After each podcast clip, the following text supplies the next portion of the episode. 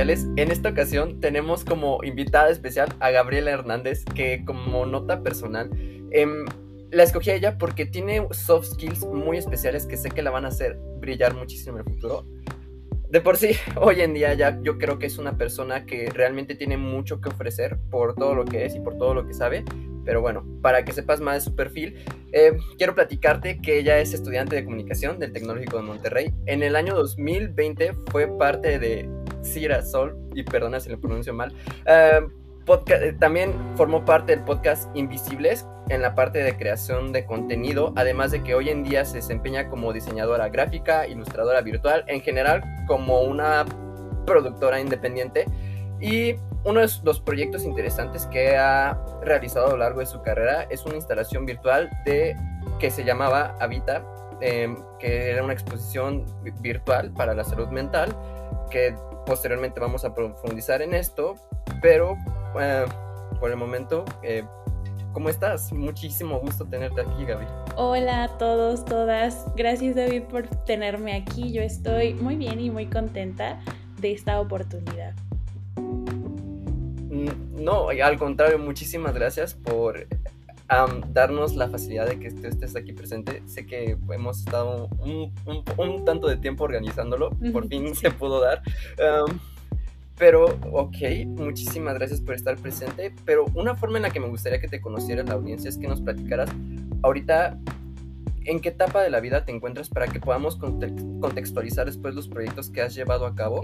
Que, nos que le platiques a la audiencia quién eres, eh, que, que profundes en tus estudios, pero también esta parte que platicábamos antes de comenzar, que no solo es el estudio, sino también otros proyectos o otras responsabilidades que tienes. Claro escuchamos. Bueno, pues sí, como lo escucharon, yo soy Gabriela Hernández, tengo 22 años.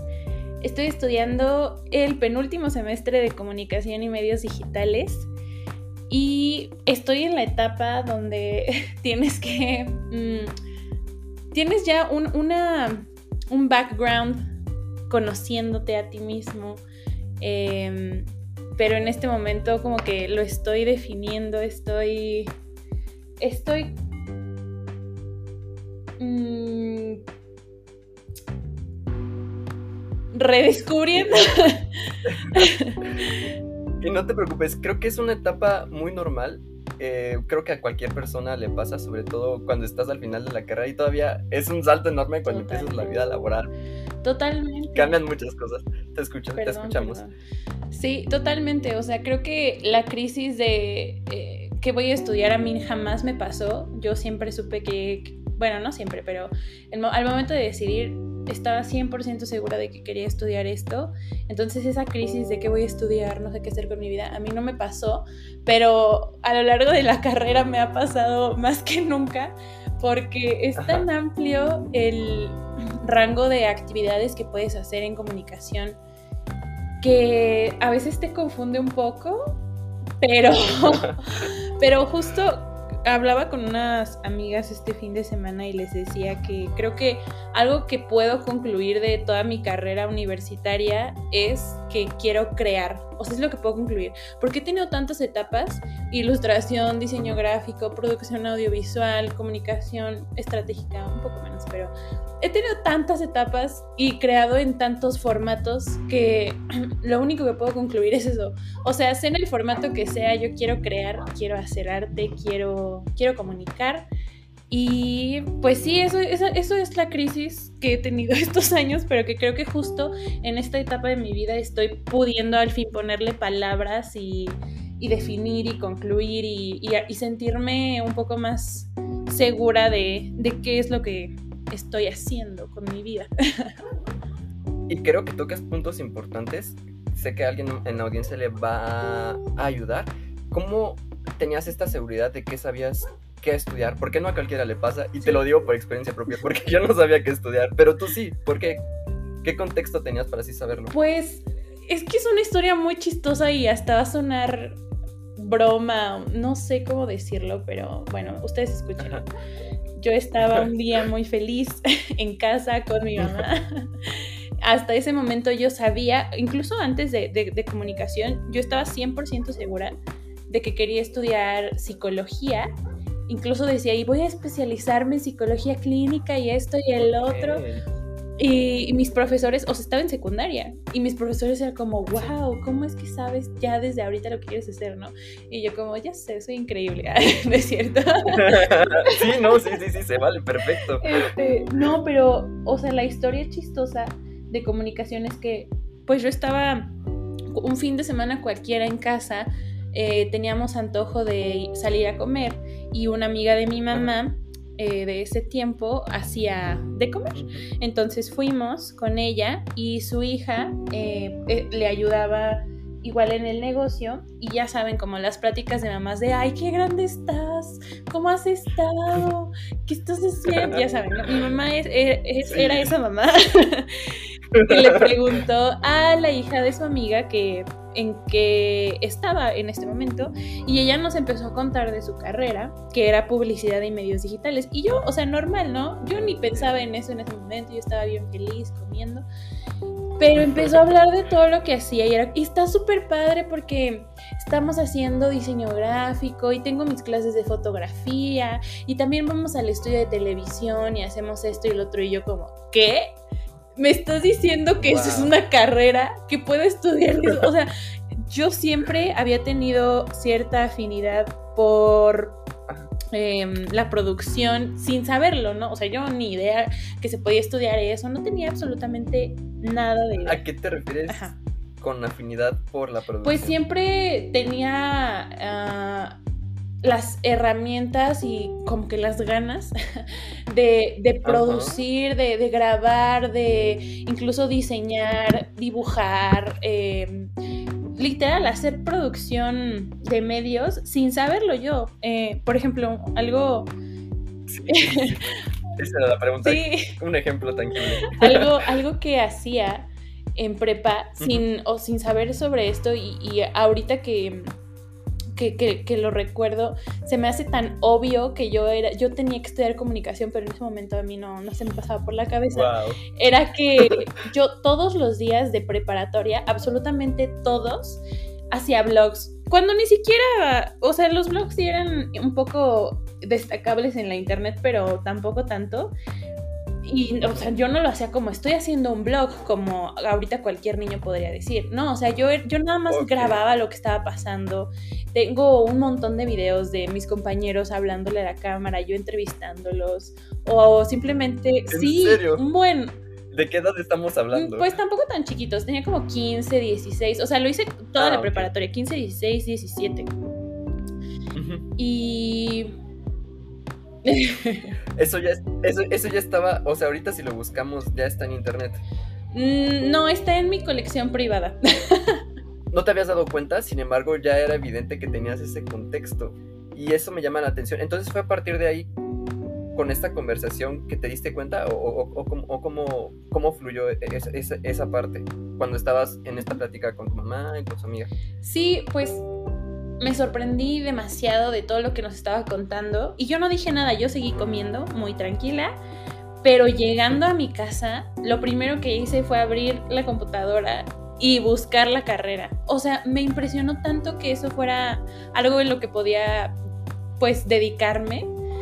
Eh, además de que yo sabía desde años atrás también en qué universidad yo quería estudiar. Entonces yo puse publicidad y medios digitales, TEC de Monterrey. No, no estaba, estaba comunicación y medios digitales y me metí a ver el plan de estudios y para mí fue un sueño, un sueño hecho realidad. O sea, era, no sé, fue el momento correcto. Eh, ay, perdón. No, adelante, por favor. Estoy esperando que... mira, también sabemos que estamos en COVID. Sí. Y sabemos que no siempre va a ser perfecto. Y de hecho yo lo aclaro en, en otros episodios, es como estamos en COVID. O sea, si escuchan otro video, por favor, paciencia, nos estamos adaptando y yo creo que la gente lo entiende. No te preocupes. Pero entonces me estabas platicando. tenías, ok, em, revisaste el plan de estudios, te emocionaste ahí e inmediatamente ya fue cuando tomaste la decisión o, hubo un factor adicional para que escogieras esta carrera? No, no, fue ese momento, o sea, era la oportunidad que yo estaba esperando para, no sé, sin, esperarla, pero muy esperada al mismo tiempo. Y, o sea, yo iba, yo creo que en tercer semestre de prepa. Ya estás a punto de graduar. No, apenas me, me faltaba tres Ah, ok, ok, semestres más. Ujú. Sí, sí, sí. Entonces, eh, pues yo bien emocionada ya en cuarto semestre ya había ido a la escuela a pedir informes, colegiaturas, este, todo, Sí. o sea, becas, todo, todo, todo. O sea, yo, yo ya estaba, en el momento en el que yo encontré esa carrera, supe, o sea, no, no hubo vuelta atrás, no hubo vuelta atrás, no hubo quien me quitara la idea de la cabeza de que iba a estudiar comunicación, nadie. Incluso, o sea, fue un poco difícil porque yo, yo tengo beca para poder estudiar ahí y muchas de las personas que se enteraron cuando me dieron la beca, ni siquiera cuando la iba a tramitar ni nada, porque yo hice mi proceso muy en silencio. em, De acuerdo. cuando les, les mostré que ya tenía la beca, que ya lo había logrado, muchas personas fueron como, ay no Gaby, ¿tú crees que tú, tú lo puedes tener todo y no es así? Así literal, nunca se me va a olvidar eso. En Sí, serio. jamás. Es que eso no, no, no lo concibo. O sea, quiero escucharte, pero la verdad es que ahí también hay libros, por ejemplo, que explican que una mentalidad de la persona en Latinoamérica es que tener algo eh, los hace malos, pero ay, no sé qué opinión tengas o, o qué más pasó después de eso. Pues la verdad nunca lo entendí. Creo que era de las personas que más esperaba apoyo. Y también, o sea, para mi mamá fue difícil porque, eh, o sea, yo no lo sabía, pero hoy en día que lo cuenta, eh, ella no, no, no tenía mucha eh, seguridad en que yo estudiara comunicación por todos los estereotipos de no, no vas a encontrar trabajo, o bueno, muchos, ¿no? Eh, Pero jamás me lo dijo, jamás me, me- me dijo que estaba insegura. Yo le agradezco tanto a mi mamá, una de las cosas que más le agradezco es que, es que siempre ha confiado en mí para todo. O sea, la confianza que me tiene es todo, es todo, es todo para mí porque creo que me ha permitido desarrollarme por mí misma y, y aventarme a hacer las cosas que yo quiero sin que nadie me detenga, sin que nadie me diga que no puedes o, que no me van a apoyar. La verdad es que no, mi mamá siempre me ha apoyado en todo. Y, te digo, o sea, hasta ahorita, hasta ya que voy a acabar la carrera, escuché que mi mamá ni siquiera tenía mucha fe en que yo estudiara comunicación o siquiera que pudiera mantener la beca, porque igual hay muchos... eh, como mitos de que si te dan una beca en el TEC te la van a quitar de cualquier forma, que van a hacer que repruebes Wow. o algo así para que te la pueden Wow. quitar.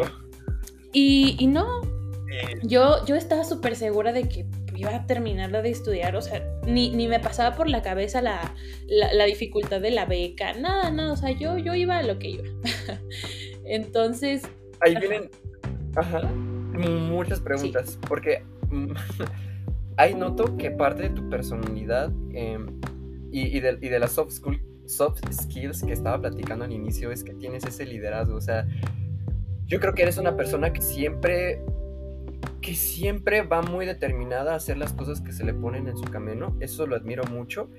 Eh, me podía regresar aquí algunos pasitos, eh, pero no, mejor Sí, y, y profundizando en esta parte de, de- para también contextualizar y para que la audiencia sepa en qué momento de tu vida estabas cuando realizaste todos estos proyectos, eh, ¿qué retos implica la beca? Sobre todo en tiempo. uy, recuerdo que el proceso de beca fue catártico, de verdad, o sea, me hizo dudar si realmente quería esto, fue, fue, una, fue una prueba. ¿Por qué? Porque en primera ya tienes que tener requisitos previos a solicitar la beca. Hay muchas personas que hoy me preguntan como, oye, ayúdame para, para tener beca. Y yo, claro que sí. ¿Qué promedio tienes? Siete. No, pues no. O sea, eh, creo que esta idea de que el promedio no define quién soy es totalmente cierta, pero, o sea, todavía hoy en día se califica y es válida para obtener oportunidades valiosas, ¿no? Entonces, Sí. em, en primera, eso, tienes que tener un background de esfuerzo. No digo que de si eres inteligente o no, porque yo sé que hay muchas personas que no necesitan una calificación para demostrar sus habilidades, pero sí habla de tu disciplina, sí habla de qué tan comprometido tal vez puedes estar con, pues, por ejemplo, la escuela, que obviamente no, es, no lo es todo, pero es un factor importante. Entonces, pues, primero promedio, segundo, el TEC te, califica em, proyectos o, sí, proyectos en general, en general en los que has estado, te hace hacer como un tipo currículum en el que hablas de ti, de qué has hecho. Yo sí he notado, por ejemplo, un, compañero hizo el mismo proceso que yo al mismo tiempo, eh, tenía mucho mejor promedio que yo. Eh, y al final terminó con una beca un poco menor, precisamente por este tipo de cosas en las que se fija el TEC, de que si has estado en esta sociedad de alumnos, que si has estado en este proyecto, que si haces esto, que si haces el otro, o sea, es demasiado importante y relevante tener este tipo de background y, no, o sea, como que no dejar para el último el, estar en proyectos o el involucrarte con, con ¿En qué proyectos? Pues, por ejemplo, yo en, la prepa nos hicieron hacer servicio social en la torre de Pemex, que pues obviamente es una super oportunidad, o sea, sí. o sea, lejos de, de, solo para el currículum, para mí fue una experiencia buenísima en la que pude ver cómo se manejaba esa área tan tabú de, del país, eh, conocer a las personas que están involucradas en todo. O sea, es que es, enorme. No solo es la torre de Pemex, es, es, un montón de edificios, incluso alrededor de las calles o, en esa misma cuadra que están involucradas. A mí, yo estaba en el... Sí, no te preocupes. Estaba en el área de jubilados y postmortem, que es prácticamente asistir a las personas que ya están jubiladas o que Sí, las familias cuando un empleado eh, fallece tienen ciertos beneficios eh, de parte de Pemex, entonces pues esa área se encarga de que reciban todos esos apoyos eh, y también em, resolver dudas o en general tener un control sobre ese aspecto de, de Pemex que existe, que es una pues una... Y, y, me parece maravilloso porque me estás diciendo que ibas en preparatoria y que ya, ah, o sea, preparatoria tuviste acceso a una experiencia similar, la verdad es que es, es muy impresionante. No creo que muchas personas lo puedan hacer, pero adicionalmente esta experiencia, ¿tuviste alguna otra? Sí, pues igual y es... Eh, raro pensar en que eso me benefició, pero a mí me gusta mucho cantar y en secundaria descubrí eso. Cuando entré a la preparatoria había un grupo, un coro de personas que cantábamos y, el estar simplemente en, e, en ese grupo creo que también influyó muchísimo porque no era nada más estar en los ensayos, sino cuando íbamos a eventos, a concursos y así, algo que haces simplemente por hobby o porque te relaja, igual me dio un, punto más o varios puntos más que poner en el, en el currículum. Y es algo que hacía por diversión nada más, la verdad. Eh, ¿Qué llegaste a aprender de, de esta experiencia en el coro? Creo que lo que más trabajé fue mi seguridad, que bueno, otro tema es que cuando llegué a la universidad todo se perdió, bueno, no se perdió, pero fue una época muy difícil que seguramente ahorita llegaremos ahí, pero eh, creo que pude trabajar mucho en mi seguridad, en... Eh, o sea, no tener miedo de pararme frente a alguien y hablar o cantar. O, y, también, eh, como teníamos varios eventos en la escuela, por ejemplo, una vez fue un representante de la Embajada de Francia, que quién sabe qué hacer datos con la directora de no sé qué cosas, pero se hizo todo un evento, o sea, los que pintaban mostraron sus pinturas, los que hacían karate hicieron demostración de karate, las que cantábamos, pues cantábamos, ¿no? Pero al mismo tiempo, los que teníamos habilidades en idiomas, éramos los que podíamos platicar con la persona, incluso nosotros éramos los encargados de darle el recorrido por la escuela, de darle la bienvenida, o sea, como tener esa, esa, ese acercamiento un poco más cara a cara, igual por, por simplemente habilidades que tú crees que no te van a servir como el inglés o el francés o cualquier idioma. ¿Sabes francés? No, no, no, no, no yo, no, Ah, tampoco. ok. No, no, no. perdona, perdona, es que por la conversación entendí eso, Claro. pero, pero. Entonces, sí, o sea, tienes todo el punto, ¿no? Hay habilidades que probablemente no valoramos, pero la vida nos va mostrando que son muy útiles. Ahí. ¿Pudiste interactuar con, con el representante de la embajada? Sí, sí, sí, sí. No mucho tiempo porque te digo que estaban ahí por un asunto en específico de la escuela. Pero Sí. sí, o sea, toda, toda la bienvenida, el recorrido, el presentarte, presentar a la escuela, todo eso era directamente con él. ¡Wow! Sí, o sea, y, y todo esto me estás diciendo antes de universidad. sí, prepa, prepa.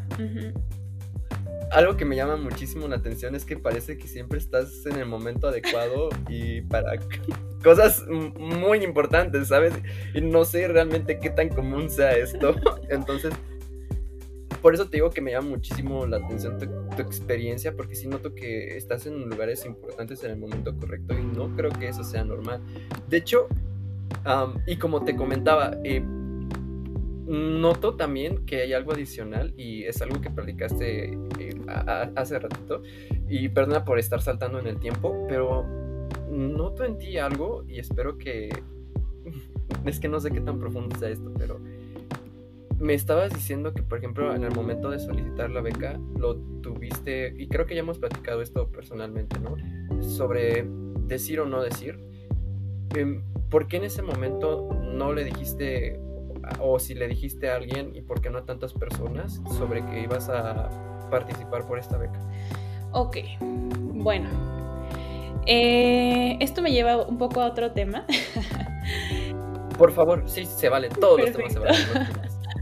Em, bueno, no sé si alguno de los que nos escucha o tú mismo ha escuchado hablar sobre el enneagrama. Eh, no, yo no es, un, es, un, es un sistema eh, de patrones de comportamiento que adquirimos cuando éramos pequeños y ahora replicamos ya cuando somos grandes. Y de pequeños lo hicimos como para defendernos, ¿no? Entonces, está súper interesante, pero este, el paquete de, de, de hacer muchas cosas, en el paquete de hacer muchas cosas en tu vida viene cosas no tan positivas. Eh, en mi caso,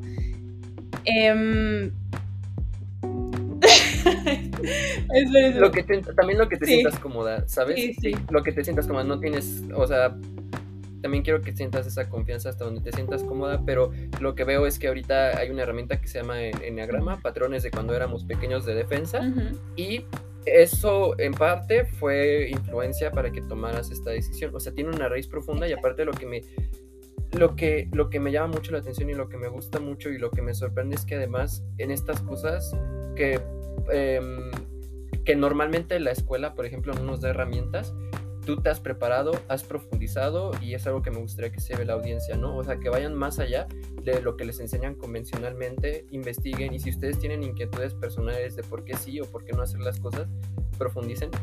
Y sí, la verdad es que muy buena respuesta, aunque hayamos llegado hasta ahí, la verdad es que está muy bien. No te preocupes. No, sí, sí puedo continuar, solo que me, Ah, adelante, me entonces. necesito como acomodar mis ideas. Adelante, no, pues bueno. ¿Por, qué no, ¿por qué no le platiqué a muchas personas? Incluso no le platiqué a mi mamá en mucho tiempo que yo quería asistir a esa universidad. Bueno, siempre lo supimos, siempre sabíamos que yo quería asistir a esa universidad y, y tal, pero no, no le demostré que mis ganas no eran simplemente deseos, sino que realmente lo quería lograr hasta que descubrí la carrera. Pero yo me acuerdo, o sea, de verdad es algo que nunca se me olvida. El primer día de preparatoria, que no fue en el TEC, eh, pero yo quería, yo, yo sí tenía la intención de poder ir a Prepatec. No pude en ese momento, pero yo recuerdo perfecto que el primer día de la prepa me dije a mí misma, cuando salga de esta escuela es porque voy a estar entrando al TEC. Voy a ir al TEC. Sí. Pero no me atreví a decirle a nadie porque justo en esto del enagrama que les platico, una característica de mi número en especial es que no nos gusta el fracaso, no nos gusta proyectar, o sea, y es, y es, es muy, o sea, no es como que superficialmente yo diga, ay, no, qué vergüenza que me vean eh, fallar, no, o sea, es algo que ya traes dentro de ti que, pues, simplemente sacas con tu personalidad misma, ¿no? Entonces, yo decía, bueno, si no lo logro, pues ya nadie se enteró y nadie supo que no lo logré, pero si lo logro, pues qué bueno, ¿no? Y creo que muchos lo hacen, como de no, no decir lo que vas a hacer hasta que ya lo hiciste.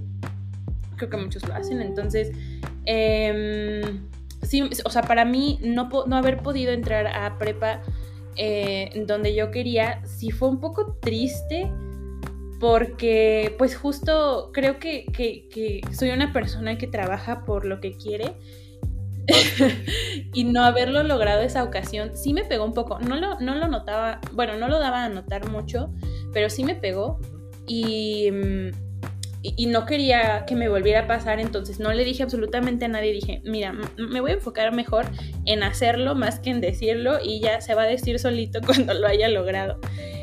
Wow.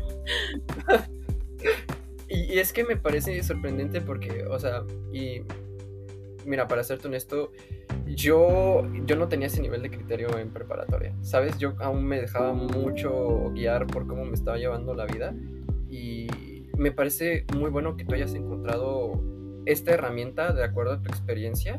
Porque, por ejemplo, aún yo estoy en la disyuntiva de si platicar o no platicar de los proyectos. Porque muchas personas que me parecen muy preparadas en temas no convencionales te dicen que lo ideal no es no platicarlo, pero en mi experiencia personal no platicarlo ha conducido a otros a otras consecuencias que la verdad no me han gustado. Entonces, qué bien que tú ya tienes preparado eso, me parece muy bueno y ahora sobre tu sobre la personalidad yo lo entiendo perfectamente. Dicen, por ejemplo, de mi parte que sé que esto no es de mí, pero tiene una intención muy específica por cual lo estoy contando. Em, dicen que de mi personalidad es que y por cómo nací, etcétera, etcétera, que naturalmente yo estoy dispuesto a ayudar a las personas. Totalmente. Pero tiene... De hecho, yo ya identifiqué tu número del enneagrama desde que te conocí. ¿En serio? Y cuéntame. Eres el, eres Hay que aprovechar, es una plática. Sí, Ajá. sí, eres dos. Eres, yo soy tres. Tú eres dos. Y es muy interesante porque justo, justo. Em, a mí lo que me gusta del enneagrama es que, bueno, yo sé que muchos aquí seguramente serán fans del horóscopo del zodiaco en general. Pero algo que, pues al menos superficialmente, yo he notado de algunas personas que, que hablan del zodiaco es como de, ay, no, si eres, yo qué sé, la verdad no tengo idea. Tauro, eh, eres súper social, ¿no? que a mí se me hace a veces, o sea, que lo dicen un poco general, ¿no? Que como cualquier persona se podría identificar con que es social. Em, sí. Pero sé que, sé que hay mucho más profundo por ahí que, tal vez no se habla del zodíaco, pero bueno, algo que a mí me gusta del enneagrama es que sí es un análisis como de, tu infancia y de cómo eso, o sea, te ha transformado hasta el día de hoy. Entonces, eh, justo los niños dos eh, son personas... Adelante. Eh, esto no es, no general, o sea, hay, digamos que hay niveles. Hay, un, hay, hay, hay, números del eneagrama o eneatipos que son muy eh, enfermizos, así se les llama, que tienen un comportamiento que los, que los destruye justo por esta necesidad de, de protegerse. Hay un nivel medio que es como, bueno, tampoco estoy tan destructivo, pero no estoy en, lo, en, lo, mejor, en el esplendor de lo que yo podría estar. Y pues los sanos, ¿no? Entonces, un, extremo del, del eneatipo 2, por ejemplo, o bueno, mejor, bueno, sí, si quieres del 2, o puedo hablar del mío mejor. Eh, como tú te sientes como. Tú adelante. Ok. Eh, tiene, una, tiene una intención con gusto puedes platicar del mío sin problema, pero tú eliges el tuyo. Ok, ok. Bueno, por ejemplo, no, no digo que sea el caso de David, pero en general los niños dos eh, les gusta ayudar y, dicen que, cuando son muy enfermizos es porque les gusta que los necesiten. Que al, hacer cosas por los demás eh, reciban cierto reconocimiento y cierta dependencia a que ellos estén en la vida del, otro. Y algo que, le afecta a, estas, a, las, a los eneatipo 2 es que se enfocan a veces tanto en cómo se sienten los demás o qué necesitan los demás, que se, a veces se olvidan de ellos mismos. Y es algo que a todos nos pasa, ¿no? En diferentes niveles, de, ver por, por, por lo, lo, de afuera y olvidarse un poco de lo interno. Y justo el enneagrama lo que trata es, es recordarte por qué haces estas cosas y qué hay dentro de ti que las está detonando y qué podrías hacer o en qué tienes que poner especial atención, porque justo como decimos, inherentemente lo tenemos ya dentro. Por ejemplo, tú ya tienes una, una, naturaleza de ayudar y a veces se, puede olvidar ver por ti mismo, ver por tu salud mental, ver por ti, ver por lo que tú necesitas. Y el enneagrama eh, te trata de recordar como, oye, está excelente que hagas esto, muy bien, pero no te olvides, no te olvides de lo que hay dentro de ti. Y eso me gusta. Eh, totalmente, de hecho, lista el clavo era lo que te iba a decir. Em, lo que me han platicado em, profesores es que precisamente ese es el tema con, personas que tienen mis características, ¿no? Que está bien que quieran ayudar, pero tienen que desprenderse del resultado. O sea, tienes que entrenarte para no, para aceptar el hecho de que puedes no recibir nada y aún así puedes seguir estar dispuesto a seguir dando o, y cuidarte, como tú dices. ¿Quieres hablar del tuyo? Eres libre de escoger. Tenía una intención específica que dijeras esto y Em, ¿Tú cómo te sientas cómoda? hace la conversación interesante, pero... bueno, creo que ya hablé un poco de, del mío en el ejemplo. Pero en general es eso. De acuerdo.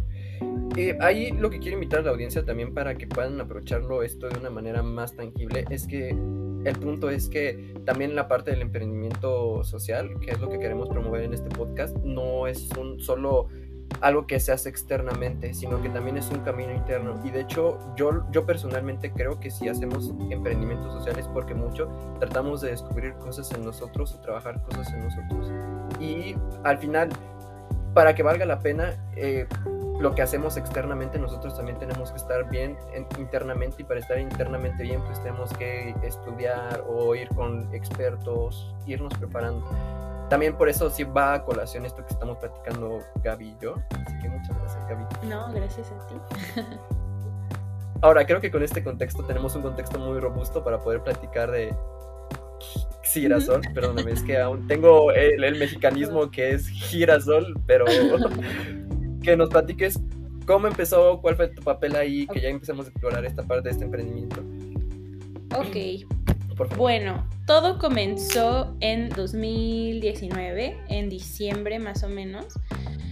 Yo tengo cuatro primos, no, perdón, tres primos y digamos que otros tres primos políticos que queremos mucho.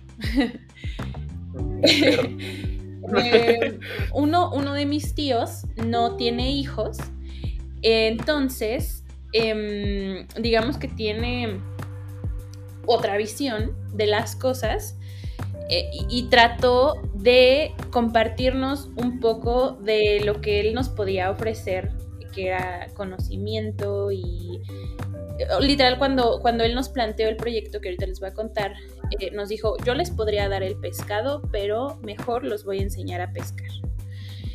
Al final tal vez no resultó como él imaginó, pero para mí fue una gran experiencia. Em, nos juntó a los tres primos eh, de familia, bueno, los cuatro primos conmigo de familia y a nuestros tres primos políticos que amamos, eh, pero que en ese momento no conocíamos a dos de ellos, solo conocíamos a una de ellas.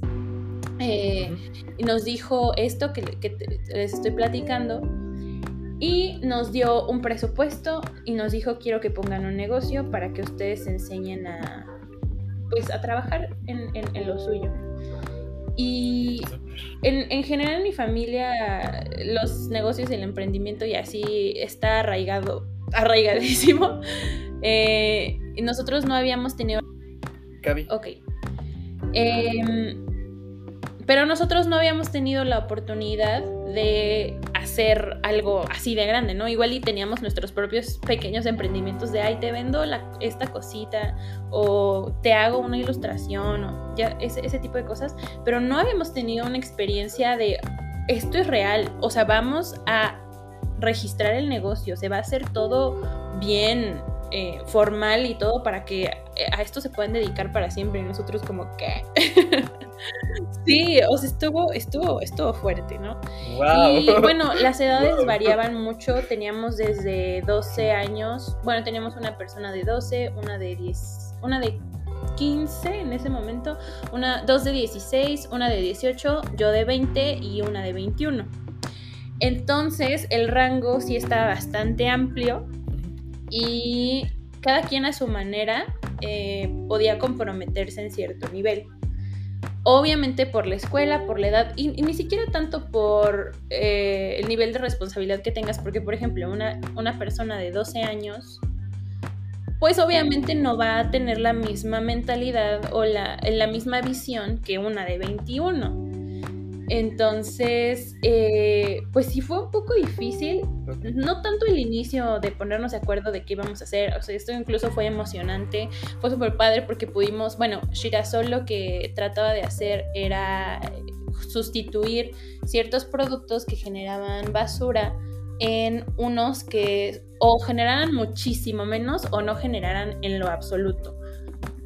Básicamente sería como una tienda a granel Podía, teníamos, por ejemplo, semillas, frutos secos, em, legumbres, cosas de, de, la despensa a granel en la que tú podías pues hacer tu súper sin, sin basura o en la menos basura posible. O por ejemplo, shampoo, teníamos shampoo sólido, teníamos shampoo en botella de vidrio que aparte era biodegradable. Bueno, o sea, el shampoo la botella.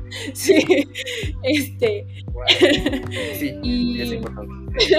y fue súper divertido porque en la Ciudad de México hay muchísimas y pudimos ir a ver el formato del negocio, los productos que tenían. Fue una, etapa bien divertida porque aparte vas con tus primos, eh, te compras cositas que ves por ahí.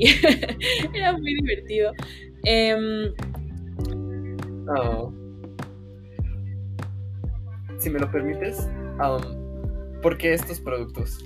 ¿O fue parte de lo que les platicó su tío? ¿O cuál fue el proceso para escoger? Pues lo que hicimos fue cada quien investigar por su cuenta qué quería hacer y hubo muchas opciones. Yo vine con esta idea de que podíamos ir cambiando poco a poco las, los productos que, que consumimos en unos mejores. Y se juntaba mucho con varios proyectos que ellos tenían. Por ejemplo, una de mis primas quería hacer como una papelería eh, bueno, no virtual, perdón, en, línea. Em, otro de mis primos quería hacer un tipo chelimbalam. eh, bueno, varios, varios, varios, varias ideas se podían traducir a este tipo de productos que pues nos llevaban un pasito más cerca a, hacer algo correcto, ¿no? Em, entonces, fue, fácil poder llegar a un acuerdo en este sentido, porque veo que eh, eran ideas un poquito, sí iban en la, más o menos en la misma línea, pero sí eran distintas. Fue fácil decir, ah, pues vamos a coordinarnos a hacer esto. Sinceramente sí fue fácil, porque... Ah, está bien, está bien. porque como la diferencia de edad era mucha, confiaban bastante en los tres más, más grandes, que era la prima de 21, yo de 20 y el primo de 16 creo que tenía en ese. Entonces, como que confiaban mucho en nosotros y, era como, no, miren niños, podemos hacer esto, esto y esto e ir integrando estos productos y después los tuyos y después los tuyos. O sea, la idea de Girasol era hacer un supermercado, o sea, llegar a ser un supermercado completo de este tipo de productos, obviamente con los años, ¿no? Poco a poco. Sí, sí, por supuesto, por supuesto. Y... Ajá. Eh, pero ahorita, y es que sí es posible que lo vea la audiencia, Shirasol sigue en línea. Eh, o sea, aún lo podrían. o sea, yo, yo sé qué pasó después, pero al menos ahorita si lo busco en Instagram, ¿aún se puede encontrar su página de Instagram? No. Ya no, ya no tenemos nada. no. ¿Nada? Bueno, tenemos, todavía está, el Facebook, por si quieren checarlo, pero, o sea, obviamente ya no está en funcionamiento. Pero... Es que... Te escucho. Lo pueden encontrar como en Facebook. Déjenme les digo, denme un segundo. sí, claro, eh, se vale, se vale. O sea, es que lo pueden buscar como girasol, o sea, como girasol, pero con X al principio. Pero también tiene una arroba que creo que lo, lo hace más fácil. Ah, es arroba girasolmx. Ok. Por favor, sí búsquenlo, porque algo que me llamó muchísimo la atención y me gustaba mucho. Eh, empezó como una tienda en línea, sin embargo, las imágenes que tenían de sus productos y escuchen los rangos de edad. Ves las imágenes de sus productos, cómo estaban ofreciendo su modelo de negocios y la verdad es que era algo muy profesional, pero de nuevo, o sea, remítanse a la edad que tienen. Por eso la verdad, independientemente de lo que haya pasado, este paso como primer emprendimiento es muy impresionante. Hay muchas personas que quisiéramos que nuestro primer emprendimiento fuera así. Ah, ah, ahora, perdóname la interrupción, ya tocamos esta parte, pero la idea es que fuera un super, super, supermercado, ¿no? ¿Qué pasos siguieron? Eh, ¿Fueron a la ciudad? ¿Vieron opciones? ¿Qué más siguió? siguió buscar proveedores. Eh, fue un poco difícil porque como éramos una tienda pequeña, el volumen era pequeño y por lo tanto los precios subían, ¿no? Y al principio sí tuvimos que hacer mucho sacrificio en cuanto al, al precio porque pues igual y le ganábamos literal 10 pesos porque el volumen de, de, compra era muy pequeño. O sea, al principio creo que compramos 6 shampoos de los que vienen en vidrio, que, o sea, por ser tan poquitos, nos costaban, les digo, o sea, pocos pesos menos de lo que a los que lo podíamos dar, porque aparte son productos caros. Eh, eh, a, la, marca que le comprábamos era Naturalmente, que es muy buena por si la quieren buscar. Lo, lo, que nos dificultaba era que su laboratorio me parece que está en Sonora o en algún estado del norte del país. Y pues el flete, el volumen que era muy poquito, el, de por sí que los productos que claramente son de excelente calidad y por lo tanto el precio es más elevado, pues al principio se tuvieron que hacer muchos sacrificios en cuanto a eso, de que nadie, nadie, nadie nunca recibió dinero de girasol, jamás, de hecho terminamos debiendo. Pero, eh, pero si me lo permites, Gaby, perdón la interrupción. Es que aquí estás tocando temas muy grandes, muy importantes, que creo hay carreras en específico que sí lo tocan, pero muy superficialmente, pero sé que no es tu carrera. Entonces aquí yo quiero que vean, la riqueza no es el resultado final, sino la riqueza es es que se dan cuenta cuántas, eh, ya me estás hablando de fletes, de volumen de compra, que había temas de calidad, o sea, que era excelente calidad, pero simplemente el hecho de reconocer eso, y te digo de nuevo, tomando en cuenta su, su, edad, ¿cómo aprendieron todo esto? Claro. Porque para sí, sí, sí, que si nos puedes platicar eso, por favor. Sí, o sea, creo que al final, bueno, la segunda cosa que más rescato y agradezco y celebro de Shirasol fue todo el conocimiento que adquirimos. Ahorita les digo la primera. pero, pero sí, o sea, creo que a cada uno a cierto nivel, no solamente mm, eh, técnico, pero también personal, pudo descubrir muchas habilidades que, tenían o, desarrollarlas, ¿no? Porque había veces que era como, mm, ay, es que yo no sé tomar fotos, pero Gaby está ocupada, está con un proveedor, no sé qué, mira, a ver, hazle como puedas, aprende. O sea, no, no significa que, que, porque no sabes, no lo vas a hacer. Gaby tampoco supo en su momento, ¿no? Entonces, eh, sí, sí, o sea, la verdad es que sí, sí fue llevarnos un poco al máximo y, pedir de, cada uno de nosotros un esfuerzo extra, ¿no? O sea, yo bien me pude haber quedado en solo hacer fotos y ya porque era lo que sabía hacer, pero no, o sea, la situación requería que me metiera en otras cosas que igual yo ni entendía y tuve que aprender. Aprendiste, o sea, y al momento de aprender, era, entiendo que es, de hecho ahorita estoy viendo uno de los productos, pero el punto es, aprendías haciendo, y, pero antes había un estudio, aunque sea un poquito rápido de lo que ibas a hacer? Sí, bueno, les digo que mi familia ya tiene un poco más de experiencia o mucho más de experiencia en el emprendimiento, entonces eh, una de mis tías fue la clave para que Shirasol viviera lo que vivió. sin, sin ella no hubiera sido posible ni siquiera esos nueve, diez meses. Em, ella nos, nos, asesoró muchísimo, nos apoyó muchísimo. Eh, no solamente en, lo material que necesitábamos para hacer el negocio, sino en conocimiento, en exigirnos, en regañarnos, en, todo eso. Y, la verdad, al momento era muy pesado, era como de ya no puedo más. O sea, de hecho, poco a poco algunos fueron desertando por justo la presión de, de, sacar esto adelante, ¿no? Sí. Y...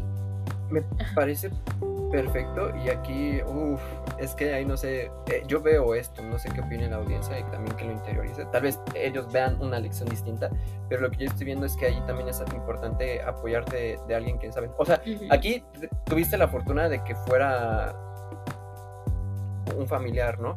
Pero si no, pues buscar a alguien que te pueda asesorar, ¿no? ¿O qué opinas Uy, sí, no.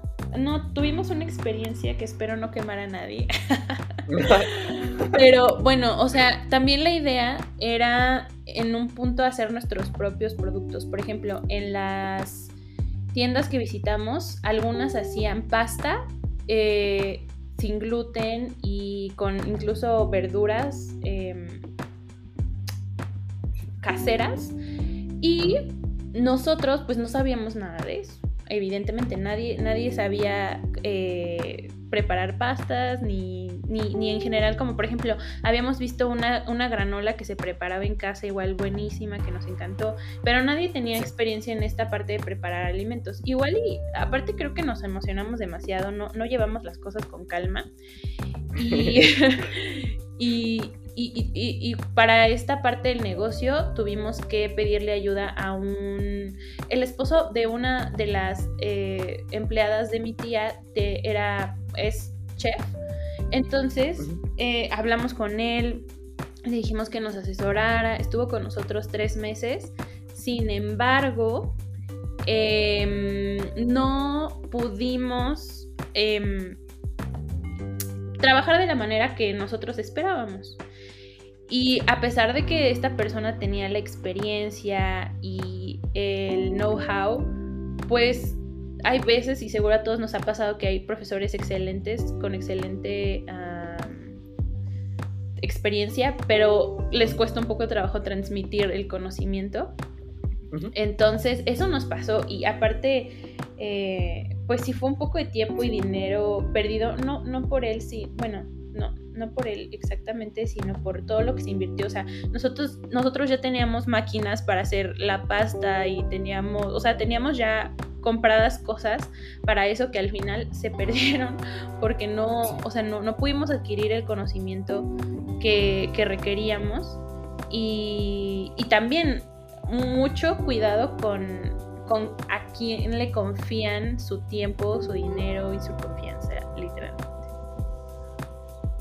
entiendo. Son excelentes lecciones, pero digo, a mí lo que me sigue llamando la atención es que empezaron muy... O sea, yo sé que hay personas impresionantes que a los 15 años hacen algo así, pero de todos modos vayámonos al promedio de la población. Lo que hicieron fue muy remarcable. Yo creo que llegaron muy lejos, además de, a, pesar de, de estar tan pequeños, yo creo que utilizaron lo mejor que pudieron las herramientas. Y después sí me gustaría que nos platicaras eh, qué pasó con Shirasol y qué, otros retos se enfrentaron. Sin embargo, o sea, es que la verdad es, impresionante lo que hicieron y estoy seguro de que si después quieren hacer algo similar u otro negocio, para ustedes va a ser más sencillo porque ya tienen toda esta experiencia y nadie, nadie les puede quitar eso. Yo creo que eso es invaluable. Totalmente. Después, ¿qué pasó? Sí, sí, sí. Pues bueno, el proceso también de sacar Shirasol adelante no fue nada glamuroso. Todos veían nuestra página bien bonita, la verdad sí nos quedó muy bien. Muchísimo, muchísimo. No, hasta Hacia teníamos, afuera era perfecto. teníamos hasta página de internet, así bien profesional. Podías comprar desde ahí todo súper cool. Wow. Y, y se veía increíble, pero, o sea, llegamos a un punto en el que nadie nos compraba. Nadie. O sea, en la página de internet tuvimos una venta en todo el, todos los meses que estuvimos. Una sola. Eh, entonces, pues, o sea, ya, ya llegó un punto en el que dijimos, es que si no, no vamos a sobrevivir. Lo que hicimos y que a no a todos les gustó, de hecho tenemos fotos de la cara de las personas en ese momento. Ok, Eh, ok. No les gustó para nada. Em, lo que tuvimos que hacer es agarrar nuestros productos e irnos a buscar eh, un lugar en tianguis de alrededor de donde estábamos, de Atizapán, Naucalpan, Nicolás Romero, Tlanepantla, e irnos a poner ahí con nuestros productos porque pues no teníamos clientes. Entonces, si era de todos los sábados, porque los tianguis se ponen súper temprano, todos los sábados despertarte temprano, a llevar el puesto, a montarlo, eh, un día antes a pues guardar y, y preparar todo lo que te ibas a llevar. Aparte de que eh, tuvimos que, bueno, esto fue sin mi consentimiento, hasta lo escondieron de mí por mucho tiempo, pero eh, lo que optaron por hacer también fue hacer como bolsitas de dulces, o sea, literal como de gomitas, eh, churritos, cosas así, obviamente en bolsas de plástico, pero bueno, ya Sí. los tengo que perdonar. este, em, y, y- Lo- y- y sacarlos, o sea, un- una parte de los primos nos íbamos a dos, tres tianguis cada fin de semana y la otra parte vendía los dulces a tiendas de alrededor de ahí de la colonia, de que les dejo mis gomitas y, oh, y- y a esas gomitas le- les ganábamos literalmente un peso, a veces 50 centavos, a veces cuando era demasiado bien, dos pesos máximo. Y, Sí. y fue, fue, fue difícil, ¿no? Porque igual era entre semana ir a hacer las bolsitas, comprar todas las cosas. O sea, nosotros nos íbamos lejísimos a comprar las cosas, eran de camino como dos horas, eh, para que ah, saliera de alguna manera tanto el precio como lo de a granel, que realmente fuera a granel, porque lo podíamos comprar en cualquier lugar en una bolsa y decirte que era a granel, pero pues no era la idea, ¿no? Entonces era irte a surtir hasta donde el viento da la vuelta, regresar bien cansado, hacer todo, bueno, en caso de los dulces, las bolsitas, en caso de lo demás, pues meterlo al almacén, hacer el inventario. Ay, no, hacer el inventario era, tenías que pensar todo, porque como justo era granel, pues era pesar, pesar, pesar, pesar todo el tiempo, cuánto tenías. em, Wow. para que cuadrara. Obviamente lo hacías en Excel, ¿no? Como de, bueno, ya vendí esto, entonces debería de tener estos gramos. Pero no te podías quedar con eso, tenías que pesarlo para realmente corroborar que sí todavía tenías esos gramos. Entonces, em, Ah. ujú. A mí lo que me llama mucho la atención es que a pesar, o sea, con todo no se rindieron, o sea, siguieron buscando alternativas. Nada más me gustaría irme unos pasos atrás y creo que esto va a servir mucho.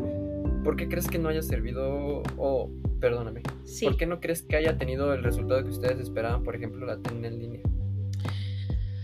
Um, pues creo que algo en lo que estamos muy mal los emprendedores es Ah, pensar que todos piensan en nuestra tienda. Es una mentira.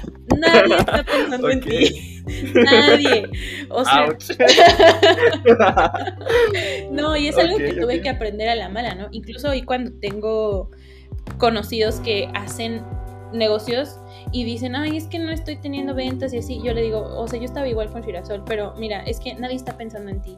O sea, to- to- eh, hay un término que seguramente los de Merca van a conocer muchísimo más, que es el top of mind. Que, por ejemplo, si yo te digo, no sé, agua, ¿en qué marca piensas? Qué pura. ese es tu top of mind. Entonces, si tú le dices a alguien agua, no va a recordar que en Girasol se vendía agua embotellada en vidrio, que no sé qué. Nadie. O sea, tú, tú vas a ¿Se pensar. vende en- agua? No, no, es un ejemplo. Ah, ok, ok, perdón, perdón. No eh, muy buen ejemplo, por cierto. Entonces, perdona, te interrumpí, te interrumpí. Sí, no te preocupes. Entonces, em, número uno, concientízate de que nadie está pensando en ti, nadie. Entonces, si tú no haces algo para que constantemente estés en la mente de la gente y, poco a poco vayas construyendo tu top of mind, así sean cinco personas, mira, créanme que con Shirasol entendí que tener cinco clientes es la gloria. O sea, yo tenía dos, dos clientes que sí nos compraban recurrentemente y bueno, obviamente en, la, en los tianguis era quien pasara, ¿no? Pero, pero de Shirasol, clientes, clientes, solamente dos. Y una era conocida y otra, la verdad que quién sabe de dónde vino, pero hasta hoy le agradezco y espero que le vaya muy bien en la vida. Porque fue muy linda con nosotros. O sea, siempre compraba su despensa con nosotros. Siempre, siempre, siempre. Entonces, eh, créanme que de verdad construir clientes es bien difícil, porque al principio tus conocidos te van a comprar por apoyarte y por porque eres su amigo, ¿no? Pero va a ser muy difícil que tú los convenzas de que siempre te compren a ti. Y, ahí es donde tú tienes que meter tu diferenciador. No sé, si pones eh, pestañas, pues que, no se vayan tal vez, por ejemplo, por la cercanía con, en, un salón de belleza que esté cerca de su casa, sino que vayan contigo. Porque tal vez porque tú, no sé, les... o sea, viene incluido obviamente en el precio, pero le, tú haces como que les regalas, no sé, el diseño de cejas o que les regalas un, un, un masaje o yo qué sé, o sea, tienes que ir construyendo tu clientela poco a poco y fidelizarla. O sea, es que eso de fidelizarla suena muy como mercadológico, pero no, es de la vida real, créanmelo, créanmelo. Sí, sí, sí. Entonces, eh, pero, te digo, o sea, eh, al final, después de toda esta experiencia, tienes estas lecciones que te digo, al final, lo que hagas en el futuro va a ser muy brillante. Muchas gracias. Y no, es que, ¿cuántas ¿Cuántas veces tienes la oportunidad de poder aprender esto en esta etapa? Pero creo que esto ya lo, he estado repitiendo, pero es, es muy cierto. Sin embargo, también me gustaría hacerle énfasis a la audiencia que este proyecto, además, lo que y de nuevo resaltar los productos, porque yo me atrevería a decir que el tipo de productos, al menos en el estado de, México, no son conocidos.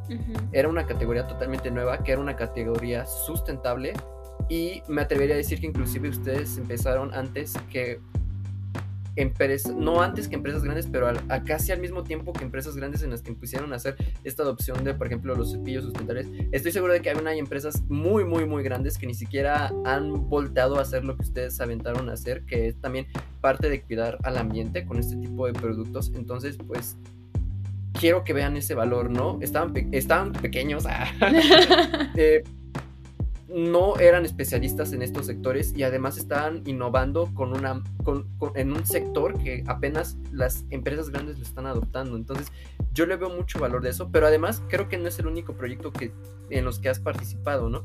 Si nos pudieras contar, o ya sea del podcast o de la instalación virtual, para que vean que, o sea, tú no te detuviste ahí, ha habido más cosas. Claro, sí, hoy pues... Eh, creo que justo el, esfuerzo con el que la gente ve que haces las cosas te, abre muchas puertas, ¿no? Y les digo, como les decía al principio, no es que tu valor esté en eso, sino que también habla mucho de tu, disciplina y, obviamente si tú ves a una persona eh, eh, diseñar, por ejemplo, que fue mi caso con, con la entrada del podcast, pues vas a pensar en ella. Y es lo mismo, nadie está pensando en ti. Si tú no expones tu trabajo como en este caso diseñador, ilustrador, productor o lo que sea, independiente, nadie va a pensar en ti, nadie.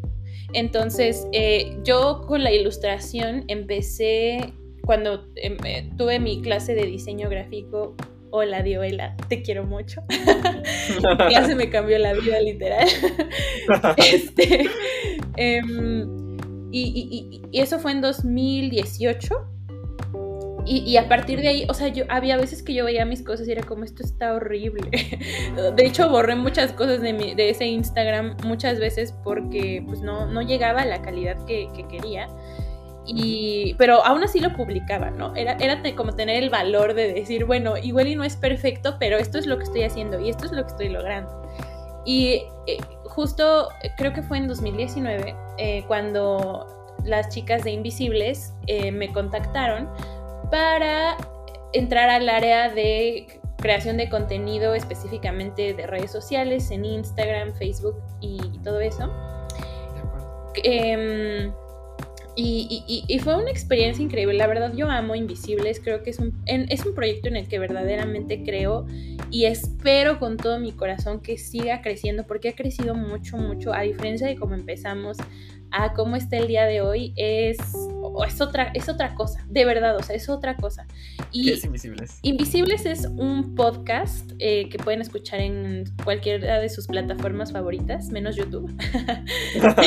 ok. Sí, sí, sí, sí, sí, sí. Es distinto, es distinto. Pero entonces, ¿qué es Invisibles? Perdóname. Sí, no te preocupes. Eh, y lo que se habla prácticamente son eh, temas que nosotras y en este caso ellas em, tienen como un, alguna inquietud al respecto y no se habla de ello o no es muy normal hablar de ello. Por ejemplo, hemos hablado, bueno, en el podcast, en el episodio que a mí me tocó hablar, que amé, fue eh, un episodio sobre crítica al amor romántico y de cómo ciertas, ciertos patrones, ciertas figuras nos, nos dañan o, construyen una sociedad que no queremos, ¿no? Para el futuro. Y, en eso pensamos, en la sociedad que queremos construir. Y también tenemos, eh, tenemos un episodio de trata de personas, eh, tenemos un episodio de eh, mm, discurso de odio. Ese es, ese es, buenísimo, es muy bueno. De hecho, un, un, profesor de la escuela nos apoyó en ese episodio, es muy bueno. Y bueno, en general tenemos eh, episodios de, del, tema que en ese momento nos inquiete. Bueno, sí, todavía hablo como nosotros, pero sé que me consideran parte del equipo aún. Bien. Em, y, y pues simplemente eso, dar un espacio a decir lo que creemos que se necesita decir eh, en cuanto a ciertos temas y la verdad es que se ha construido una audiencia bien bonita, sobre todo, bueno, aprovechen emprendedores los reels. Y, TikTok es buenísimo para crecer. O sea, cuando nosotras empezamos a hacer reels, crecimos mínimo, mínimo como unos... O sea, teníamos, yo, yo le calculo que como 120 algo de seguidores eh, cuando nada más era con nuestros conocidos si no es que menos. Y ya el día de hoy, tampoco llevamos tanto tiempo, son 735. Tal vez no sea una así que digas, wow, cuánto, pero, pero, o sea, es que eh, de verdad que... Espera. Sí. Ahí, permíteme. Una empresa con mucho potencial crece en sus primeros años aproximadamente 90-100%. Aquí tú me estás diciendo que en tres años de 120 seguidores lograron 735 seguidores con este cambio Menos, yo creo que un año. O sea, un, año. Sí. O sea, en un año crecieron casi cinco veces. O sea, este, en crecimiento, en esta métrica, le estás ganando a otras startups. Entonces está muy bien, no es, no es pequeño, no es pequeño. Y ojalá la audiencia lo pueda conocer, pero entonces, en esta parte me gustaría explorar eh, cómo supieron que, por qué implementaron este cambio, este cambio de, por dónde difundían su su contenido, porque creo también va acorde a lo de Shirasol. Sí, totalmente. Bueno, eh, seguramente a muchos les pasó que cuando nació TikTok era como, ¡Iu, TikTok! No, eso solo lo hacen los básicos, o yo qué sé. Pero muchos tenían mucha aversión por TikTok. Y justo estaba platicando con una amiga hace unas semanas sobre... Em, está trabajando en, cierta, cierta mm, eh, iniciativa y se quejaba un poco de cómo se manejaban eh, los contenidos de redes sociales de, esa iniciativa porque ya, era un ya eran un poco obsoletos.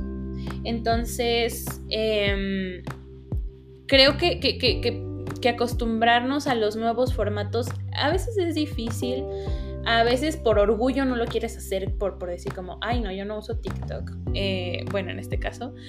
Pero, o sea, tienes que entender que el mundo va a seguir cambiando.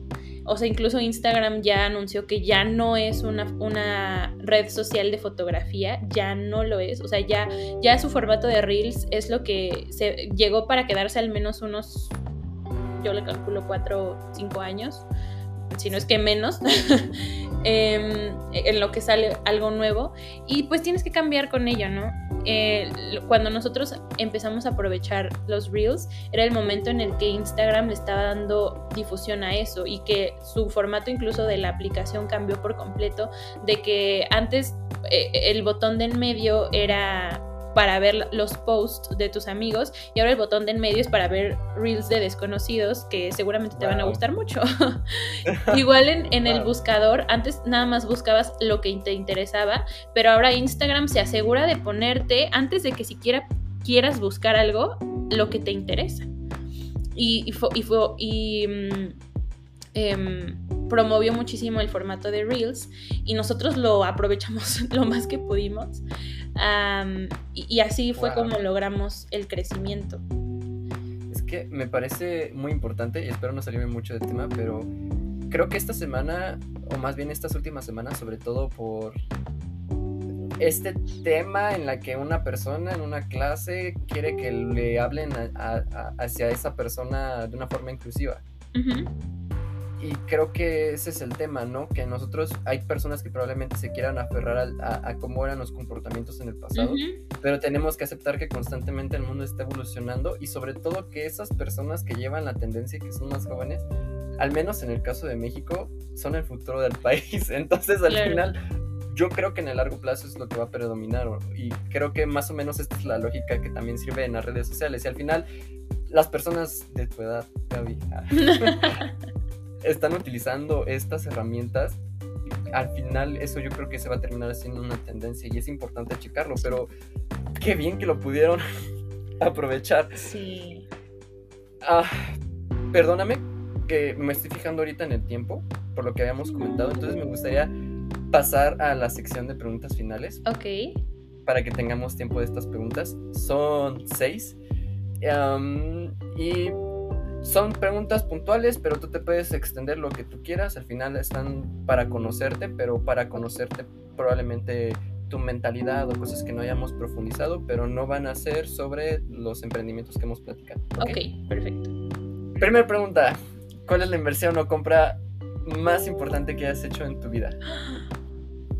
Uy, espero no ser muy criticada, pero creo que sí la, la universidad porque, bueno, como les decía, yo tengo beca, pero no solo tengo beca, tengo un crédito eh, que, te permite pagar una porción después de que sales de la carrera, ¿no?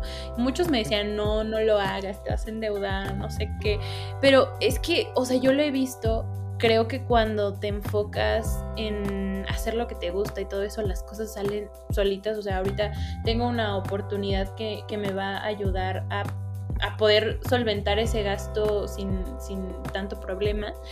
Y, creo que el atreverme a, hacerlo, o sea, era algo que yo quería, como ya les comenté, era algo que, que, quería hacer y que no me arrepiento de nada porque creo que sí, la escuela me dio una visión diferente de las cosas en muchos ámbitos. Eh, ustedes no lo escucharon, pero antes de que comenzáramos el episodio, estábamos hablando, David y yo, de todo lo, todos los soft skills que tienes que tener para ser alumno de universidad en nuestro contexto, porque es, es, mucho, o sea, no nada más es, es tus clases y ya tenemos proyectos como Semana I, tenemos nuestro servicio social se divide en muchas empresas, o sea, no es como que hagas un solo servicio social, sino que completas las horas a través de distintos proyectos a lo largo de tu carrera.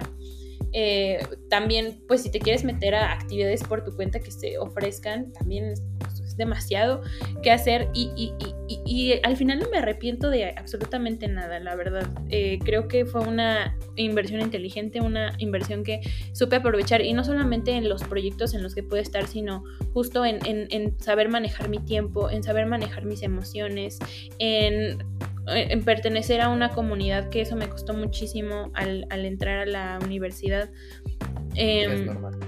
Sí, sí, o sea, muchas cosas que puedo aprender en esta etapa y que no solo se las atribuyo a la escuela, pero creo que sí me formaron bastante. Y aparte de conocer a personas excelentes e increíbles como ti, como ti, como tú. no te preocupes. Y, y muchas otras personas que, o sea, que es invaluable, la verdad. Wow, vamos a pasar a la siguiente pregunta. Aún ahí tengo que ver cómo hacer una mejor transición. Probablemente ya lo han escuchado los, nuestros escuchas. Perdón las transiciones tan bruscas que hago, pero es práctica también. Ahora, ¿qué libro, película, documental nos recomiendas? Les recomiendo, si no lo han leído, El laberinto de la soledad de Octavio Paz es muy bueno. Habla sobre identidad, en especial identidad mexicana, pero te da tantos ejemplos de cómo se ha formado nuestro pensamiento y creo que es súper bueno saber de dónde vienen tantas prácticas comunes y todo eso. Y especialmente hay un fragmento que me gusta mucho que habla sobre los pachucos, que son personas que nacieron en Estados Unidos de padres eh, mexicanos pero que no se identifican ni como mexicanos ni como estadounidenses, ¿no? Entonces viene una etapa de, mm, ¿cómo se dice? ¿Cómo se dice? ¡Ah! se me olvidó cómo se dice rejection. Em. Ah, decir que rechazan, rechazan. Sí, exacto. De rechazar eh, todo, todo lo que les eh, han dicho que son y que encuentran su identidad en el no ser eh, y eso a mí me pegó muchísimo, porque creo que todos pasamos por esa etapa, como de es que, sobre todo en, este momento de nuestras vidas, es que yo no soy esto, yo tal vez, eh, eh, puede, y es muy válido, yo no soy comunicólogo, yo no soy esto que dijeron de mí, yo no soy esto, yo no soy el otro. Y, hay veces que tienes que encontrar, para encontrar tu identidad, tienes que basarte en, el, en lo que no eres. Y a veces te sientes súper mal de, de como es que, ¿por qué esta persona ya tiene así todo armado en su vida? ¿Y por qué? Yo no, porque yo no puedo encontrar eso que me gusta y así. Pero es que hay veces que sí te tienes que enfocar en lo que no quieres o en lo que no eres o en lo que simplemente no para poder encontrar lo que sí. Y esa figura del Pachuco que le explica excelentemente bien él nada que ver con lo que yo estoy diciendo, por eso les digo que lo lean. Eh, creo que es valiosísima, más si estás como en esta etapa de prepa universidad, incluso saliendo de la universidad, que ya lo estoy sintiendo un poco, de qué estoy haciendo con mi vida. Eh, te, aclara bastantes cosas, o al menos te hace sentir que no eres el único. No, créeme que no, y yo pienso que eh, en ocasiones es muy normal que nos aferremos como personas a lo que creemos que somos cuando en realidad somos mucho más. Estás escuchando un libro similar al respecto que te dice que inclusive puede hacerte daño el hecho de quererte apegar a lo que crees que eres, ¿no? Por ejemplo, si crees que es que eres solo comunicólogo, eso, tú no eres comunicólogo como tal, o sea, una experiencia en tu vida fue ser comunicólogo, pero no definir tu vida y me parece que va mucho en ese sentido, me parece una lección valiosa, pero ahora vamos a pasar a la siguiente pregunta. Sí. ¿Qué cosa absurda o inusual amas hacer, te gusta comer, hacer, comprar, lo que sea. En casos que sea absurda o inusual. Chin, hoy no. Bueno, ahorita que dijiste comprar, la verdad tengo un problema. porque tengo, tengo, tengo muy, poco control al comprar eh, últimamente, esto es algo que, adquirí en la pandemia, al comprar libros en Amazon, sobre todo ilustrados, enciclopedias y todo eso, me encanta, o sea, ya, bueno, la verdad no tengo muchos, pero de la pandemia que empecé con uno nada más, ahorita ya tengo como 20, pero eso es algo malo, bueno, es algo bueno, pero, pero estoy gastando mi dinero un poco irresponsablemente por tener esos libros, pero no, o sea, la verdad es que eh, al final, yo la verdad mi etapa de lectora fue en secundaria, en prepa me enfoqué muchísimo más a la música y, lo dejé un poco a un lado y ya hasta ahorita lo estoy volviendo a retomar. Y entonces, pues eh, es una compra que tal vez me afecte un poquito monetariamente, pero es algo que me, gusta mucho ver, o sea, ver, ver cómo la gente ilustra o cómo el diseño editorial de los libros, no sé, me gusta demasiado. Eh, pero no sé si es lo suficientemente inusual o... Em, no sé, a ver, déjame pensar en algo inusual. No te, no te preocupes, está bien, te digo, o sea, no hay respuestas correctas e incorrectas. si voy a pasar a la siguiente pregunta, me parece muy buena, sobre todo porque en realidad estoy todos los invitados, nada más sí lo han mencionado tres, todos los invitados tienen alguna pasión o afinidad con los libros. Entonces, ¿En serio? Estoy encontrando un patrón. Sí, sí, sí. Y además, lo que es atípico, porque tú sabes que en México somos. Sí. Ojalá esto sea diferente y sea un error estadístico, pero no es un país en el que en estas gráficas se, dice que no leemos mucho. Y sí. Pero ustedes sí, tú sí, entonces la verdad es que está muy bien y sí es inusual. Pues. Ahora. ¿quién es tu mayor mentor o maestro o maestra? No se valen papás.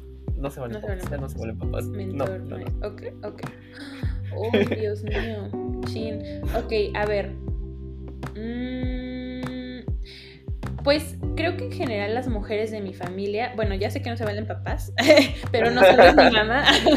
no, yo creo que vale. sí he encontrado mucho, muchos aprendizajes en mi abuela, mi abuela materna, en mi tía Lupita, que es la que nos enseñó esto de la empresa, pero no solo por eso, eh, y en mi mamá. Creo que cada una de ellas tiene cosas súper, súper eh, buenas y, y cosas que, que les he aprendido demasiado, tanto en las cosas que me gusta de ellas como en las que no me gustan, porque creo que ahí puedo formar algo mío, algo propio. Y para mí las mujeres en mi familia son, o sea, es que son, son el eje, la verdad. Yo sé que es algo un poco distinto, o no sé, creo que a lo largo de, de- de- lo que he podido platicar con las personas, las mujeres en realidad tienen un papel un poco más relevante que el hombre, que es lo que se pensaría en una familia tradicional. Pero sí he encontrado mucha fuerza en ellas, o sea, en las ganas de trabajar, en las ganas de salir adelante, en las ganas de aprender, en las ganas de no dejarse, en, o sea, la verdad es que cada una de ellas, ella- esas tres mujeres de verdad, de verdad, han- me han formado en tantas maneras y creo que serían ellas. Me encanta porque también un tema recurrente ha sido el papel de las mujeres en la familia Sí. para empoderar. Entonces, wow, buenísimo. Están, no sé, oye, no se organizan. Es broma, pero ¿qué momento ha cambiado tu vida? Uy, bueno. Eh, cuando yo era. Este, este no es, es solo para contexto. Cuando yo era pequeña, tenía, bueno, tampoco tanto, como 13 años, mi familia se convirtió del catolicismo al cristianismo evangélico, eh, protestante, no sé cómo, cómo diferenciarlo. Eh, y pues digamos que yo me dejé ir, o sea, yo, yo go with the flow y sigue tu vida muy feliz, ¿no? Entonces, o sea, la verdad, para mí sí es una parte súper importante en mi vida, pero creo que el momento en el que eh, sí, sí, sí me dio una visión diferente, igual fue en la universidad que tú amas a esta profesora, Sheila. Eh, sí. La, la clase de Sheila para mí, que creo que fue, no me acuerdo si tercer semestre, no, yo creo que segundo o cuarto, la verdad no me acuerdo muy bien. Em, porque, bueno, o sea, yo tuve dos materias con ella. La de ética 1 y la de ética 2. En, la, en la 1, em, sí, ten- tienes un ejercicio de, de hablar de, de, de, sí, de ti, del yo. Entonces tuvimos una pequeña diferencia en cuanto a temas de ese ejercicio que involucraban un poco, no mi fe, porque nunca criticó mi fe ni nada, em, pero en un tema de- del ejercicio, ¿no? Eh, el punto es que cuando, que cuando, cuando yo tengo la segunda clase con Sheila, da- el primer día da un discurso súper, o sea, que yo decía, Sheila, eres tú, Eh, en el que dice que, que, que, que, que, mm, bueno, hablan, hablan bien y, y tiene una reflexión sobre el ser, literalmente así lo dijo ella, hijo de Dios, que es una responsabilidad eh, que no se debe de tomar a la ligera. Y para mí fue como, Sheila, estás hablando tú, ¿qué está pasando aquí? Em, Guau. Y, y- y no- o sea, en general siento que mm, el pasar por la universidad y el, el ser parte de esta generación me ha, me ha, me ha ayudado a em, cuestionar mi fe de una manera que incluso la ha fortalecido. Yo me acuerdo que en las clases de Sheila, eh, pues vemos muchas teorías de, y corrientes de pensamiento en las que yo decía, es que sí, o sea, estoy de acuerdo, o, tenía como dudas en cuanto al cristianismo y decía, pero es que, o sea, sí, ¿por qué dice esto la Biblia? ¿O por qué dice esto la fe cristiana en general? ¿O por qué se está haciendo esto? O sea, ¿qué onda? Eh, y yo me podía cuestionar ese tipo de cosas y al final cuando encontraba respuestas me, me ayudaba no solamente a eso que les dije, fortalecer mi fe, porque la verdad es que no siempre está así, pero eh, a, no tener miedo a cuestionar, a, no sí, a no tener miedo en general a vivir, ¿no? Porque incluso yo lo he notado, o sea, yo, yo soy la, yo soy también crítica de, de, lo que veo a mi alrededor, incluso en ese ámbito. Y, mm, y, y, me ha ayudado, creo que, a, ir más allá del promedio de solo tener una fe ciega o una fe, pues sí, que, acepta todo solo porque lo dice tal persona, ¿no? Eh, y, para mí creo que justo este momento de, tener clase con Sheila y cuestionarme tantas cosas y armarme mi, mi propio criterio y, no tener fe por tradición, sino por una convicción verdadera y tal vez no fe como la que muchos eh, tendrán eh, incluso en, mi misma iglesia, pero, pero justo como construir quién soy yo y, quién y cómo me quiero manejar a pesar de, de, las circunstancias que me rodean. Y eso, cuestionar, abrirme y, creo que eso me, ha enriquecido muchísimo, no solo a mí, sino a, los que están a mi alrededor y también conozco muchas personas eh, dentro de la iglesia que son así, específicamente de mi generación, que creo que es un cambio necesario y bueno y me gusta. De hecho también me agrada porque el hecho de que es que en lo que estoy viendo ahorita en tu historia constantemente te pasan experiencias que te hacen redescubrirte o buscar herramientas para poder brillar, encontrarte y eso es muy bonito. Suena, yo sé que no siempre está en color de rosa como suena, pero pero creo que te ha llevado y te va a llevar por un buen camino. Ahora sí, última pregunta. Mi favorita. ¿Qué acto de bondad hacia ti te ha cambiado la vida? Algo bueno que alguien haya hecho por ti que te haya cambiado la vida. Uy, Dios, a ver. sé que hay muchas, pero una, solo una. ok, ok, ok. Pues yo creo que como les decía a lo largo de la entrevista, la confianza que mi mamá me tiene, sí hay muchas y me gustaría mencionar todas, pero creo que la confianza que mi mamá me ha dado, de verdad que para mí es todo. Incluso muchos que vienen de una familia eh, de fe o así, tal vez se habrán encontrado con muchas prohibiciones o muchas Ah, limitaciones, pero para mí nunca, nunca, nunca existieron. Mi mamá siempre confió 100% en mí, no me prohibió absolutamente nada, no, me, dejó pensar lo que yo quiera. Yo, yo he tenido, o sea, incluso discusiones sobre movimientos sociales actuales con ella y, y nunca he invalidado lo que yo creo, lo que yo pienso nunca me ha impuesto nada, no, no, no, no ha dejado de creer en mí ni de eso. La confianza que ella ha tenido en mí creo que me ha dado mucha seguridad para avanzar y por, seguir luchando. Y creo que ese es el más grande. Y me parece muy bueno porque creo que cada vez es más evidente que el simple hecho de creer en una persona puede cambiar su vida.